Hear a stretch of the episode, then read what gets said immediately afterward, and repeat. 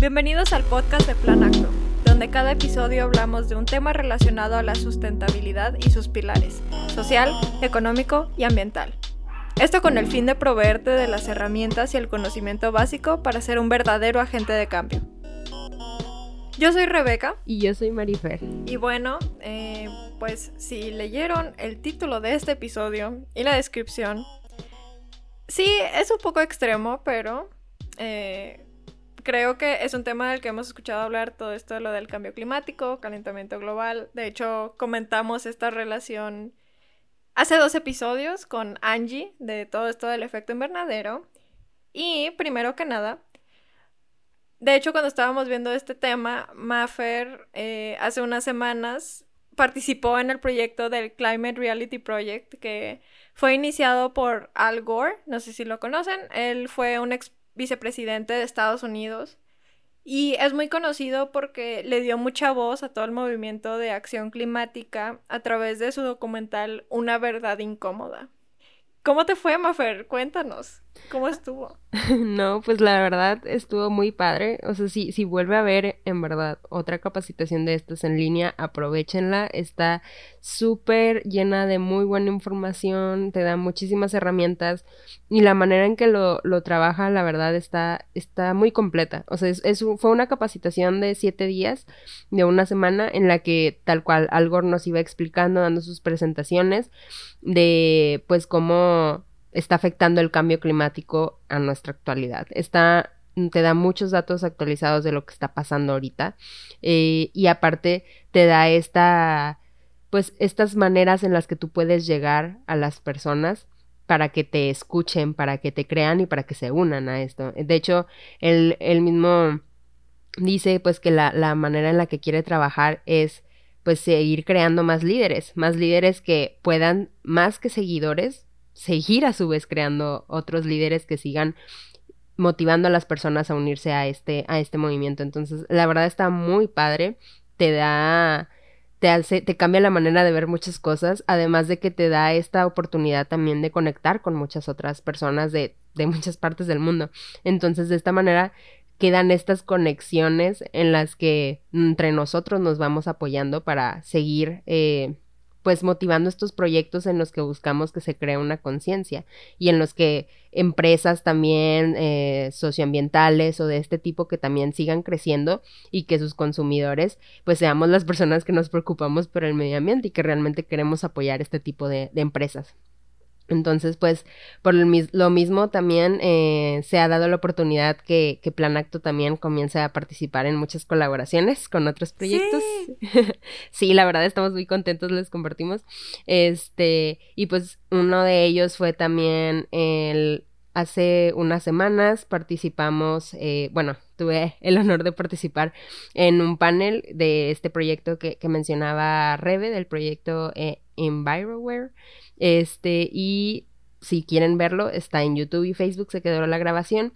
Y son diferentes paneles que tuvimos a lo largo de tres días. Yo participé en el día 3, que, que fue el 4 de octubre, en el que hablamos de las decisiones individuales y estos cambios de comportamiento que necesitamos para pues realmente participar activamente en acción climática. Entonces, la verdad está muy interesante. También se tocaron temas de economía, de, de salud, todo relacionado al cambio climático, la educación también. Y pues todo eso fue este con muchos actores de, de India, de Estados Unidos, de aquí de México, de Nigeria, o sea, muchos, muchas zonas muy variadas en las que se puede encontrar muchos contextos. Entonces, si quieren, ahí pueden checar la, la página igual en nuestras, en nuestras redes pueden encontrar las ligas para conocer dónde más pueden buscar estos paneles y más información. Pero pues bueno, así como este también se han dado la oportunidad de trabajar con Por un Mañana, que es una asociación también que busca pues motivar esta acción climática por medio de, de la pues presión activa hacia por medio de acciones legales, ¿se puede decir? Sí. Sí, sí, acciones van por el lado más de legalidad, entonces sí, son van directo y sin escalas. Está, conocemos a una de las participantes, Mariana. Eh, de hecho está en nuestra carrera, entonces sí, Está, está muy padre su proyecto, la verdad. Sí, la verdad, o sea, y luego ya les iremos dando a conocer más sobre, sobre ellos en este, en este objetivo de seguir colaborando con, con muchos este, grupos. Eh, también hemos podido trabajar con el colectivo Somos Nosotros, eh, con la sociedad de alumnos también de la ingeniería en innovación sustentable ahí de la UDEM, este, y pues con muchos otros grupos que realmente es, ya van a ir descubriendo y que van a seguir viendo que pues al final estamos apoyando esta idea de entre todos ir formando esta, esta comunidad, que al final ese es el objetivo de, de Plan Acto, es ir conectando a estos jóvenes con, con pues mayores personas que están interesadas en participar en estas actividades, porque sí tenemos el podcast y puede que este es el primer acercamiento que tienen eh, con nosotros, con nuestro proyecto. Pero nosotros queremos impulsarlos a conocer a estas organizaciones, estas empresas y pues a través del podcast y las redes sí eh, les estamos compartiendo como que esta información, estos conocimientos básicos, pero ya para que ustedes plan actores eh, tomen la batuta por, eh, con sus propias manos, por así decirlo. Pero sí, o sea, si alguno de los plan actores que nos está escuchando tiene algún proyecto o pues una iniciativa que va por este rubro o pues ya ven, la sustentabilidad va en tres pilares, no es solo lo ambiental, tal vez eso es lo que más le damos, le hemos estado dando ahorita, pero también está lo social y lo económico. Entonces, nos pueden contactar, estaríamos súper emocionados de eh, pues dar a conocer más su proyecto, colaborar con ustedes, impulsarlos, en fin. Y bueno, con esto de específicamente el Climate Reality Project, fue que les quisimos hablar de, pues ya que lo traemos más en mente, de todo esto del calentamiento global y pues la acción por el clima.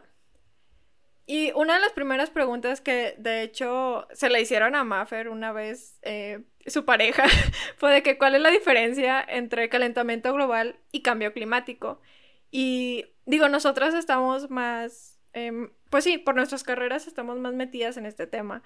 Pero es cierto que a veces se usan estos términos como si fueran lo mismo y no es cierto. Entonces, primero lo primero, ¿qué es cada uno?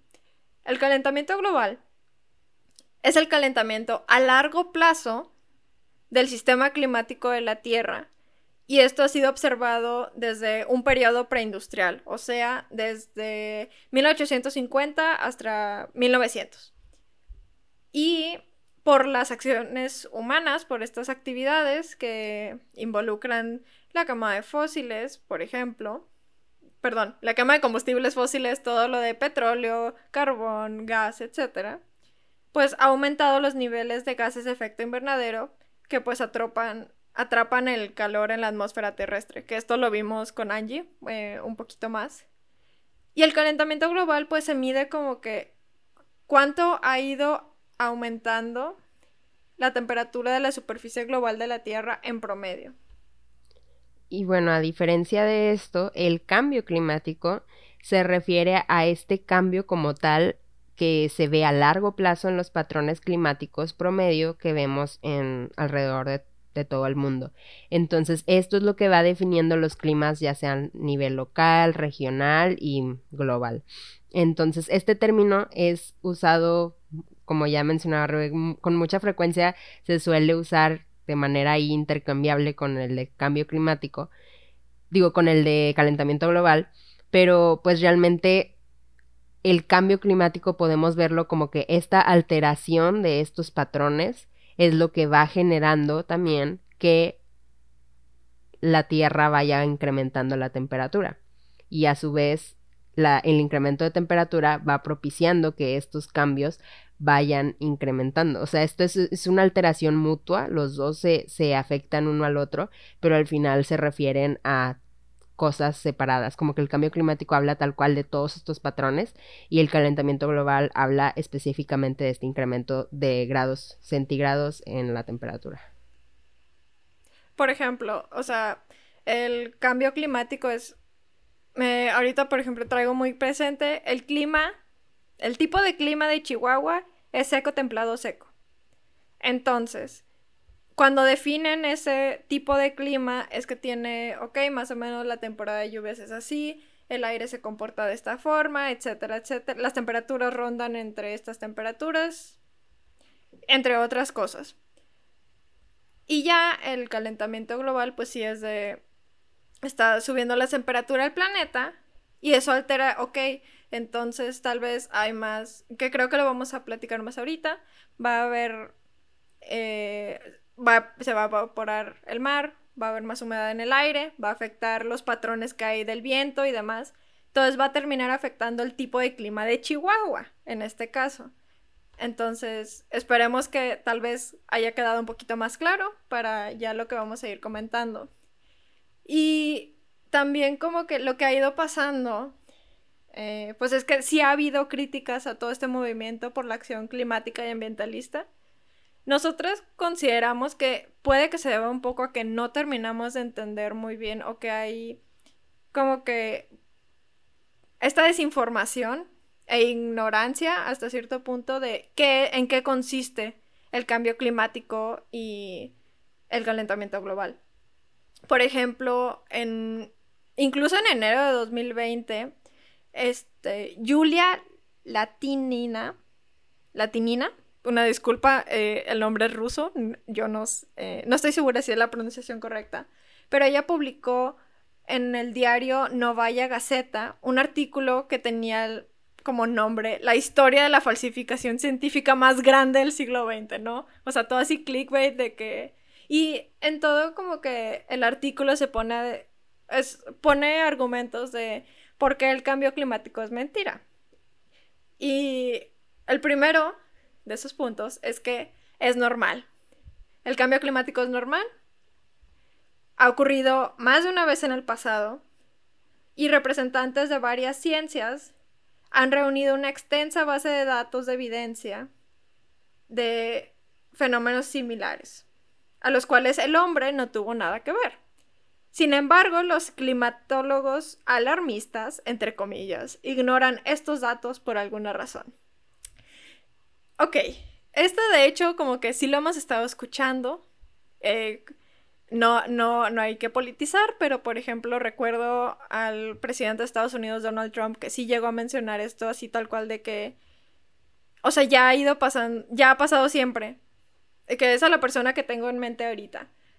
Pero la razón por la que esto no es verdad es que sí se han demostrado con datos de que hay una relación, si no es que correlación, entre las emisiones de gases de efecto invernadero que se han venido produciendo desde la revolución industrial, pero específicamente la que se dio a partir de la década de 1970. Hay una relación entre estas emisiones con el calentamiento global que han acelerado el cambio climático. ¿Y por qué se han dado estas emisiones?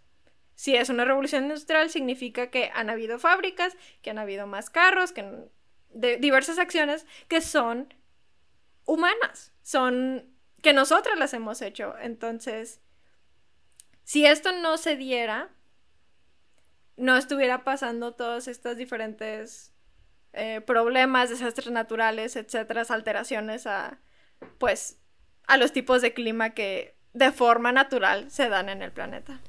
Y es que esta alteración de, de, patrones de clima realmente sí, como lo mencionaba, sí, sí ya tiene su historia, siempre ha sucedido, el, el, mundo siempre se está ajustando, pero precisamente ese ajuste es lo que está haciendo ahorita. ¿Y por qué se vio obligado a ajustarse de manera tan rápida desde la revolución industrial? Pues es por el incremento de estas actividades antropogénicas que han acelerado este cambio. Entonces, realmente sí, el cambio climático tiene eh, causas ya sean naturales como humanas, pero evidentemente el que lo ha acelerado y lo ha empeorado y concentrado todos esos cambios dentro de una de un, dentro de un corto plazo de tiempo, pues fueron las actividades humanas.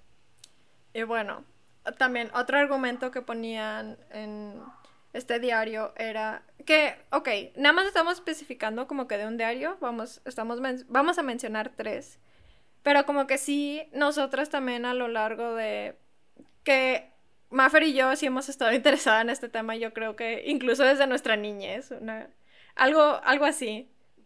Pero sí hemos estado, sí hemos escuchado estos argumentos antes, aunque no sea de esta fuente. Entonces, de igual forma, ustedes pueden investigar y igual se pueden llegar a topar con cosas que se van a contradecir bastante. Eh, o sea que de forma científica digan una cosa, pero ya alguien se saca de la manga que no, no es cierto por esto, por esto y por esto. Pero sí, puede, pueden variar un poquito estas críticas. En fin. En segundo lugar, también expone esta persona que, y cito, las declaraciones alarmantes de los científicos que advierten sobre las consecuencias catastróficas del cambio climático global bajo la influencia del hombre no son más que una campaña de relaciones públicas dirigida a elevar su propio prestigio y no se basan en datos estrictamente científicos, ya que el principal ícono de este culto alarmista es falso. Bueno, eso es tal cual engloba lo que hemos visto de ataque a estas figuras públicas que se han movido en esta acción climática. El gran ejemplo que mencionábamos al principio del podcast, Al Gore realmente ha tenido mucha contradicción, muchos comentarios que dicen es por su propio beneficio, porque luego él quiere obtener beneficios políticos y atención política, entonces por eso está, está metiéndose en todos estos temas que mueven a masas, pero pues realmente yo creo que desde el momento en el que queremos que a fuerza todo el que esté metido en política no toque la la situación alarmante en la que nos encontramos. Entonces no sé cómo queremos que esto se solucione. Si al final queramos o no, esas personas en esos puestos políticos son a los que tenemos que convencer que nos ayuden. Entonces, si de al contrario estamos atacando que se metan en esos temas, pues realmente no, no sé cómo esperamos que se haga, se encuentre una solución. Y digo, o sea, sí nos puede, eh, es válido ser crítico y es verdad que de repente sí hay conflictos de intereses, pero por otro lado, o sea, tal vez no es tan viable que todos nos lancemos a la política queriendo, por ejemplo, eh, iniciar este tipo de iniciativas o, ¿sabes qué? O sea, yo quiero alertar ya al Senado o eh, como diputado y demás. O sea, ya quiero que sea un tema muy relevante a través de todos estos organismos de nuestro gobierno.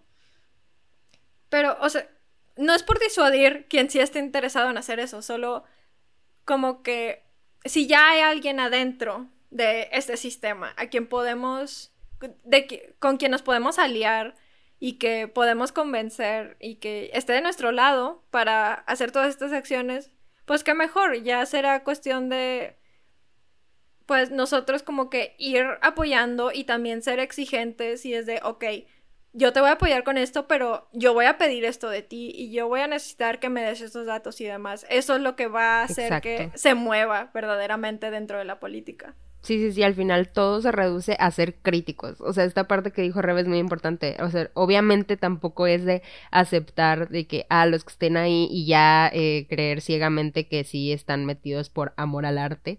Pues no, ¿verdad? O sea, sí van a ver eh, como, como con todo. O sea, personas que sí tienen intereses, pero pues ahí entra el ser críticos a quién apoyamos y si vemos que realmente sí tiene otras razones por las que está metido en eso, bueno, como también vamos a presionar para que eh, se motive por la razón que debe de motivarse, que es pues esta situación en la que ocupamos que se, se haga algo para contrarrestar todos estos efectos que estamos viendo ya del cambio climático.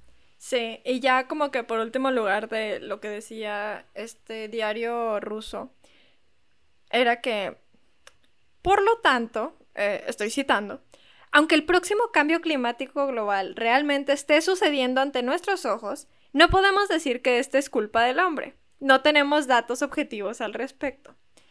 Eh, esto lo dice porque, según esta persona, las actividades del panel intergubernamental sobre el cambio climático y organizaciones similares están dedicadas a resolver tareas no científicas, sino otras, principalmente políticas. Ok. Respecto a este punto, por un lado, ya tenemos, ya hicimos alusión a que sí tenemos estos datos, científicamente ya se estableció esta relación entre eh, las emisiones generadas por nuestras acciones con estos efectos acelerados del cambio climático. Pero aparte, la gran mayoría de los científicos del clima que publican activamente, que es el 97%, están de acuerdo en que los humanos están causando el calentamiento global y el cambio climático. Y, esto fue, o sea, este dato lo, lo dijo la NASA y pues sí, es un, es un organismo ya independiente al gobierno que está en Estados Unidos. Pero igual que en, por ejemplo, con esto de Al Gore. Ok, o sea, como que están ambos lados de que sí. Eh, puede que lo estén haciendo de buena fe, puede que no lo estén haciendo de buena fe, digámoslo así. Siempre va a haber conflicto de intereses, pero si ya es una mayoría, ya que tienen que ganar, no los va a hacer como que diferentes ¿Sabes? O sea, no es como que, ah, ya qué interés o qué beneficio pueden obtener de, de que ya todos o una mayoría piensen igual. Sí, o sea, realmente aquí ya es, es cuestión de también abrir los ojos y empezar a ver que cada vez más hay más datos, hay más información y hay más personas que realmente transmiten estas ideas que están transmitiendo la realidad. Entonces, aquí entra también un punto muy que nos llamaba mucho la atención a, a Rebe y a mí, de cómo hay personas que manejan que todo este movimiento ambiental es más una creencia de que, ah, crece en el calentamiento global, crece en el cambio climático, y es de que, ok, o sea, esto es una realidad, o sea, precisamente esto no es algo que, que sea, ah, cómo lo percibes tú o eh, cómo crees que se maneje, no, precisamente con esta cuestión de los científicos que ya, ya están publicando todos estos datos específicos y concretos de lo que está pasando y que nosotros estemos viendo tantas personas afectadas, que eso también es otro tema de la parte social, como sea eh, tantos países que se han, se han visto afectados por estos desastres naturales. Esto ya no es una creencia, esto ya es algo en lo que debemos de abrir los ojos y debemos de conectarlo con nuestra realidad, porque seguramente también eh, nuestro contexto pueda ser diferente al que están viviendo otras personas y eso complica este entendimiento de la gravedad de la situación, pero pues al final es algo que tenemos que hacer. Sí, y o sea, a mí especialmente me llamó la atención porque, o sea, yo como lo el lenguaje que yo he visto eh, que se utiliza en, el ambiente científico es como que se acepta o se rechaza esta teoría o hipótesis y demás. Entonces ya eh, que se maneja esto de que es que yo no creo en el cambio climático. Está bien decir eso porque como tú dijiste, o sea, ya no es con base a una, si tú crees, si tú consideras que es verdad. Los datos duros ahí están. Y ya tenemos, o sea, incluso ya vimos de cuánto nos está costando en México en ese episodio anterior, eh, cómo, cuántas vidas humanas nos ha costado todos estos problemas. Entonces, ya que hay de creer, es nada más, estás en negación estás aceptando esta realidad y si la estás aceptando, estás trabajando para mitigar, prevenir, etc. Pero bueno. Y es que es más fácil enfocarnos en este corto plazo, en lo que estamos viviendo ahorita y, y sí, pero pues también hay que, hay que ser conscientes que este corto plazo se acaba y tenemos que empezar a observar el, el, largo plazo. Tenemos que empezar a pensar en los recursos que se nos están acabando. Tenemos que darnos cuenta que a lo mejor mientras tú todavía tienes una buena cantidad de años en la que se te pueden asegurar tus recursos, algo tan sencillo, no sé, como el agua, o sea, y abrir los ojos de que hay otros países que tal cual ya ya no tienen agua, o sea, ya están empezando a tener que traerla de otros lugares porque pues su población se está quedando sin este recurso valioso. Entonces, realmente es una realidad que tenemos que que tenemos que afrontar. Ajá, exacto. Bueno, y entonces, retomando toda esta parte de cómo afecta el, cambio climático a todo el mundo, a tantos países, eh, déjenme compartirles eh, la manera en la que nos lo, nos lo platicó Algor en el entrenamiento. La verdad está muy padre porque englobó todo lo que está pasando y causa consecuencia. Entonces, pues todo empieza por el incremento de la temperatura, como ya mencionábamos antes. O sea, empieza a subir la temperatura porque porque empezamos con las actividades humanas a generar mayor cantidad de emisiones de gases de efecto invernadero, que están atrapando mayor cantidad de radiación solar y pues es lo que está incrementando la temperatura de nuestra atmósfera, que por sí solo, como ya lo han mencionado Rebe y Angie en otro capítulo, o sea, por sí solo es bueno, pero ya una excesiva cantidad de, de estos gases de efecto invernadero ya empieza a ser dañino. Entonces, este incremento incrementa la temperatura en la superficie de la Tierra y también en los mares, lo que genera que los mares, así tal cual, empiecen a evaporarse más, a emitir más partículas de vapor de agua, que este, mm, yo creo que ya, ya lo han escuchado también, que el vapor de agua es un gas de efecto invernadero. Entonces, por sí solo ya también está ayudando a que incremente la temperatura. Y este vapor de agua está alterando todo este ciclo hidrológico. ¿Por qué? Porque las nubes están capturando más agua de la que deberían y al final necesitan soltarla en algún lado. Esto incrementa las precipitaciones y el fenómeno conocido como bombas de lluvia, que es cuando en un corto periodo de tiempo de repente, y también ha pasado aquí en Monterrey, lo hemos visto cuando ven que tal cual en una zona se ven las nubes concentradas y como una cortina así, es, son estas bombas de lluvia que está cayendo en una zona y en, en un corto plazo. Entonces, estas, cuando regresa tal cantidad de agua al océano, a su vez produce inundaciones y los conocidos aludes o avalanches que podemos ver, pero en, otros lados. O sea, esto es un factor que va afectando a muchos países a su paso. Y luego este incremento de temperatura también, además de ir absorbiendo, bueno, ir generando más vapor de agua en los océanos, también va absorbiendo la humedad de la tierra. Entonces, al absorber esta capacidad, la tierra se vuelve infértil y eso genera las sequías y eso genera problemas sociales y económicos para todas las familias que dependen de la agricultura. Y porque una vez que eh, se quita esta capacidad de la tierra, la verdad es muy difícil que se le vuelva a, pues sí, a volver a ser fértil. Entonces, ahí ya tenemos un problema que también ha sido un gran motivo de, de, movilización de refugiados climáticos también. Este, y bueno, esto, por si no fuera poco, el hecho de que se absorba la humedad en la tierra genera más sequías, genera más vegetación seca y esta tierra que ya no tiene agua, pues es mucho más fácil que se, se propaguen y que se incremente la cantidad y la fuerza de incendios que se puedan encontrar en bosques, en selvas, en todos estos valiosos recursos naturales que tenemos. Entonces, no sé, déjenme decirles ejemplos tal cual. En mayo de este año, en Sundarbans, que es una zona entre India y Bangladesh, golpeó el, un superciclón llamado Amphan y forzó la evacuación de millones de personas y destruyó muchísimos campos de cultivo, o sea, destruyendo el medio de sustento que tienen esas familias. Y ahora, quiero que piensen, estoy diciendo en mayo de este año, qué situación global estamos pasando la pandemia, el coronavirus. Entonces, imagínense a un país así que la verdad no es nada del primer mundo, que tienen todos sus problemas también eh, económicos y toda esta cuestión de, de, pues sí, de sustento de estas familias, les digo, se ve destruida esta única fuente de sustento y luego aparte atraviesan una pandemia en la que tienen que cuidar, tienen que mover a todos estos refugiados que ya no tienen casa, pero a la vez cuidar la cuestión de que no se propague el, virus. O sea, esto ya se empiezan a juntar muchos problemas y empieza a ser, el golpe es muchísimo mayor para, para estas comunidades y para, estoy segura que muchísimos más países que, que puedan atravesar por cosas similares.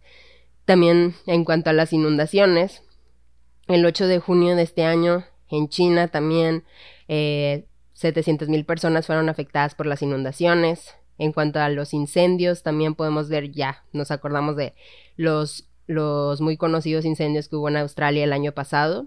Y un dato curioso es que el año pasado en el país se registraron la mayor cantidad de, de temperaturas y un ambiente mucho más seco, lo que evidentemente hizo que los incendios se propagaran mucho más fácil y que fuera más difícil detenerlos. Este, estos incendios tanto ahí como en todo el mundo, queman millones de hectáreas y obligan a cientos de miles de personas a evacuar cada año. Entonces, esto ya empieza a ser un problema muy, muy grande. Sin mencionar que también, pues bueno, nuestros glaciares están viendo afectados.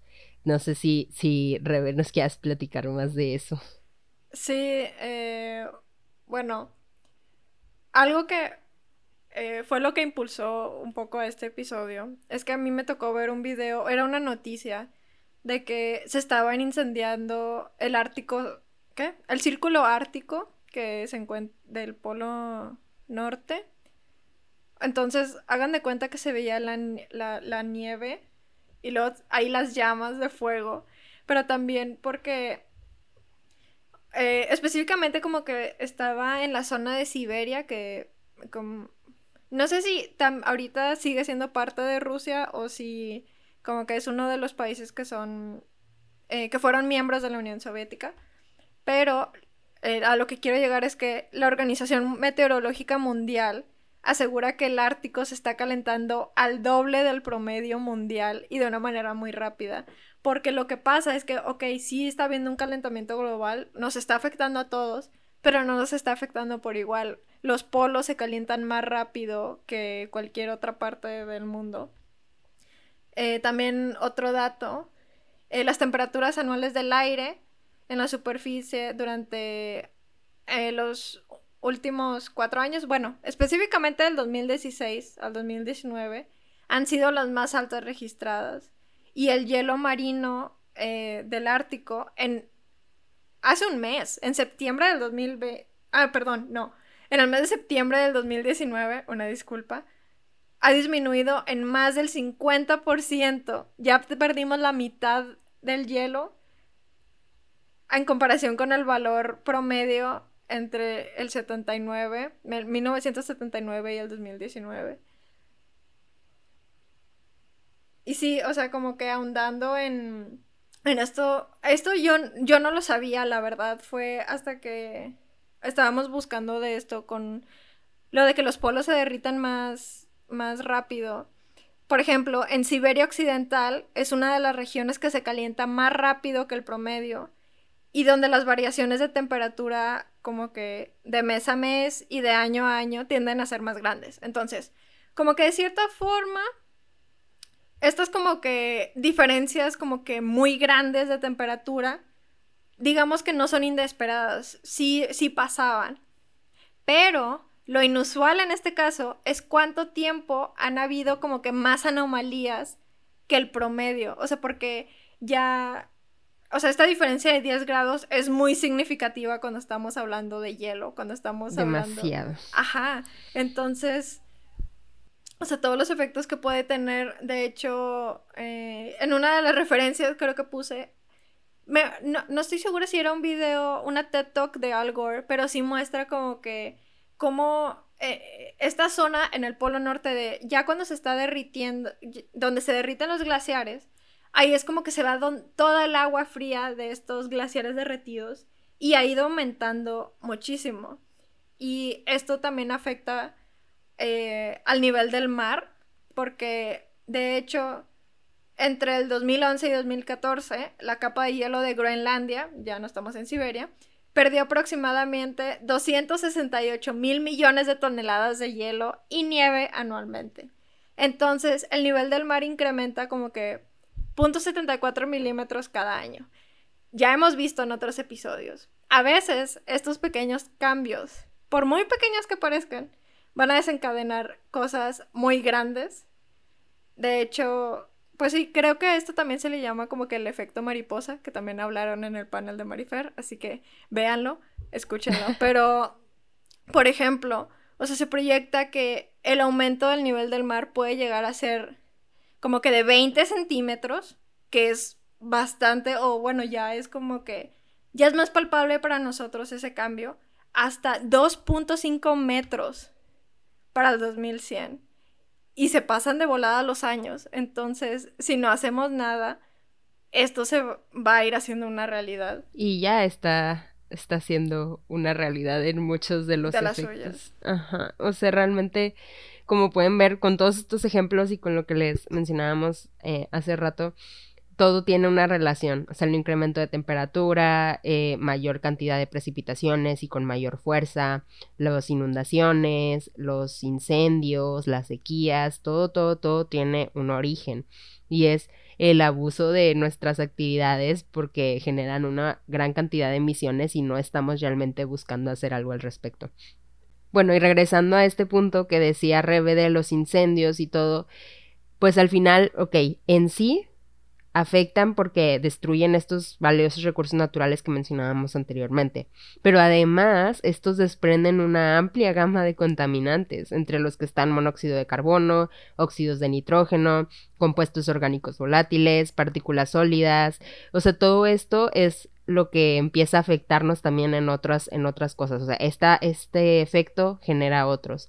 Entonces, los incendios forestales del Ártico emitieron el equivalente a 56 megatones de dióxido de carbono en junio pasado, en comparación con 53 megatones en junio del 2019.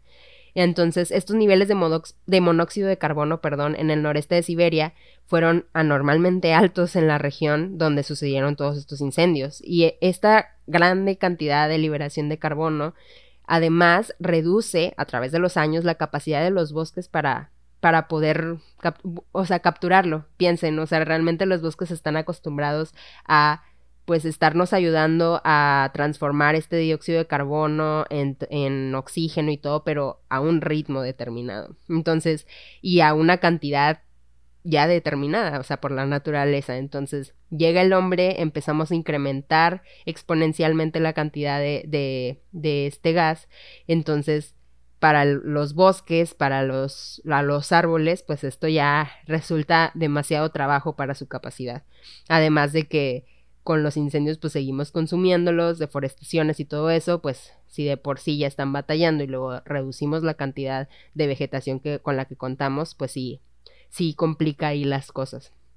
Entonces, todo esto es un círculo vicioso. Es un círculo vicioso en el que si no buscamos la manera de salir, vamos a seguir dando vueltas y seguirnos afectando nosotros solitos. Porque de hecho, me gustaría mencionar también, hay un punto que, que también platicamos en el panel, que este, Ayantica es una de las que también participó, mencionaba, realmente no esto no se trata como se maneja de que, ah, vamos a salvar al mundo como tal, porque pues el mundo va a sobrevivir. O sea, este ajuste que ya está teniendo, este cambio en patrones es porque quiere sobrevivir, la naturaleza está buscando la manera de sobrevivir, pero en ese ajuste nos puede llevar a nosotros entre las patas, la verdad. O sea, entonces todo esto es más que salvar al mundo como tal, es salvar a la raza humana. Entonces nosotros debemos de ser los que nos salvemos a nosotros mismos. Entonces nos, nos conviene que la naturaleza esté bien, que le ayudemos a volver a, tener este equilibrio que tenía. Sí, exacto. o sea, porque nosotros necesitamos a la naturaleza, la naturaleza no nos necesita a nosotros. Así es, completamente. Y pues es muy triste que con todas estas afectaciones y hablando ahorita lo que decíamos de, de los, los polos, realmente un símbolo como muy característico del cambio climático, que conocemos las fotitos que está el glaciar ahí chiquito y quién está ahí encima, el oso polar. Y es muy triste que realmente esta especie podría estar casi extinta para fines de este siglo. Entonces, simbolismo, realidad, es, es muy triste por lo que estamos pasando. Sí. Yo creo, sí, eso que dijiste de las fotos, yo creo en, en algún momento de nuestra vida nos ha tocado ver eso. A mí siempre me, me parte el corazón y, ay, no, no, no, no. En fin, no me voy a poner a llorar en este podcast. Pero... Pero bueno, estamos seguras que van a decir de que este, bueno, ya me dijeron que todo está muy mal, eh, todo, hay muchos problemas en el mundo y aparentemente no es fácil la solución. Bueno, entonces, ¿qué vamos a hacer? Pues bueno, la cuestión aquí está, la verdad, muy, muy sencilla y esto es un trabajo en conjunto entre las personas y también entre bueno, ah, aguas. O sea, digo sencilla en cuestión de, de, decidirte hacerlo, ¿verdad? Porque evidentemente esto es un trabajo que va a ser también a largo plazo, que va a ser un trabajo constante, pero me refiero a sencillo en el que lo sencillo que es tú decidirte hacerlo y motivar a otros a hacerlo para que esto siga, este trabajo constante siga. Entonces ahí está la cuestión. Pero primero, creo que la clave está en que conozcamos, nos informemos y sepamos qué está pasando a nivel global, o sea, que conozcamos todo este panorama general, el punto que mencionábamos al principio. O sea, podemos nosotros ver muchas cosas desde nuestra burbuja, pero realmente está pasando algo completamente diferente al otro lado del mundo o incluso en la casa que está pasando al lado de ti, en la casa que está al lado de ti realmente está pasando una realidad completamente diferente. Entonces, eh, primero tenemos que conocer la realidad, todos estos datos, todas estas eh, información que nos ayude a conocer realmente qué es el cambio climático, cómo se está, está afectando a muchas sociedades y pues cuáles son los efectos que este tiene. Y para eso pues los invitamos nuevamente que sigan escuchando el podcast. Realmente el, motivo de este era enseñarles conceptos relacionados a la sustentabilidad, conceptos importantes, eh, aspectos relevantes que están sucediendo en la actualidad y que también estén informados de lo que está pasando. Sí, y de todas formas, o sea, ok, ya, ya llevan una palomita, porque si llegaron hasta este punto del episodio, vas bien, ya estás escuchando nuestro podcast. Pero no somos la única fuente de información, por un lado, que deben de tener, a la que deben de consultar. O sea, porque sí, nosotros, eh, por ejemplo, tenemos... Es muy importante para nosotros y también por eso tal vez eh, se cansen de escuchar que decimos de que pueden consultar las referencias en nuestra página, lo encuentran en esta página, la, la, la, la. Es porque es muy importante, sí es muy importante para nosotros darles datos reales de calidad que ustedes puedan consultar, o sea, nos importa mucho esto de la transparencia y que sean datos veraces, pero de todas formas hay un sesgo de nuestra parte, porque nosotros no estamos viviendo la misma realidad que otras personas, tenemos acceso a recursos diferentes, eh, nos movemos en, por ejemplo, nosotros a veces puede que nos enfoquemos o tengamos ejemplos de Monterrey, porque eh, todos los del equipo de Plan Acto hasta ahorita somos de Monterrey y aquí vivimos, pero, o sino que de repente nos enfocamos más hacia México y hay problemas o situaciones que no estamos tocando, no estamos viendo, porque no están pasando aquí y no las podemos ver. Entonces, recuerden, o sea, siempre que puedan, busquen en diferentes medios, diferentes fuentes de diferentes personas. Tener voces diferentes es muy importante. Por esto de que cada quien vive una realidad diferente y también nos enriquece.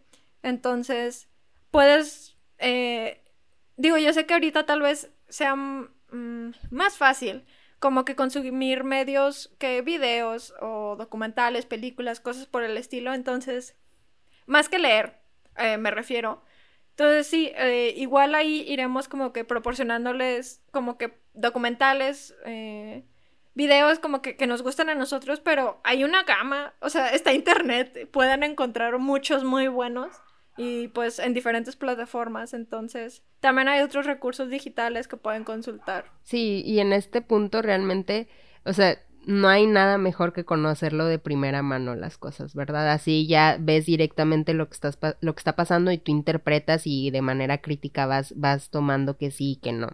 Entonces, en ese, en ese sentido, también les queremos decir que eh, también con la información que damos, como decía siempre les dejamos los recursos que puedan eh, buscar de dónde los sacamos, otras adicionales que, que pueden encontrar y que a lo mejor no mencionamos o no profundizamos en ellos pero también estamos completamente abiertos a que si en algún momento eh, llegan a escuchar o llegan a ver algo que no está del todo bien o ven algún área de oportunidad que nosotros tenemos, pues también, o sea, con confianza pueden decirnos y buscando esta, esta comunidad.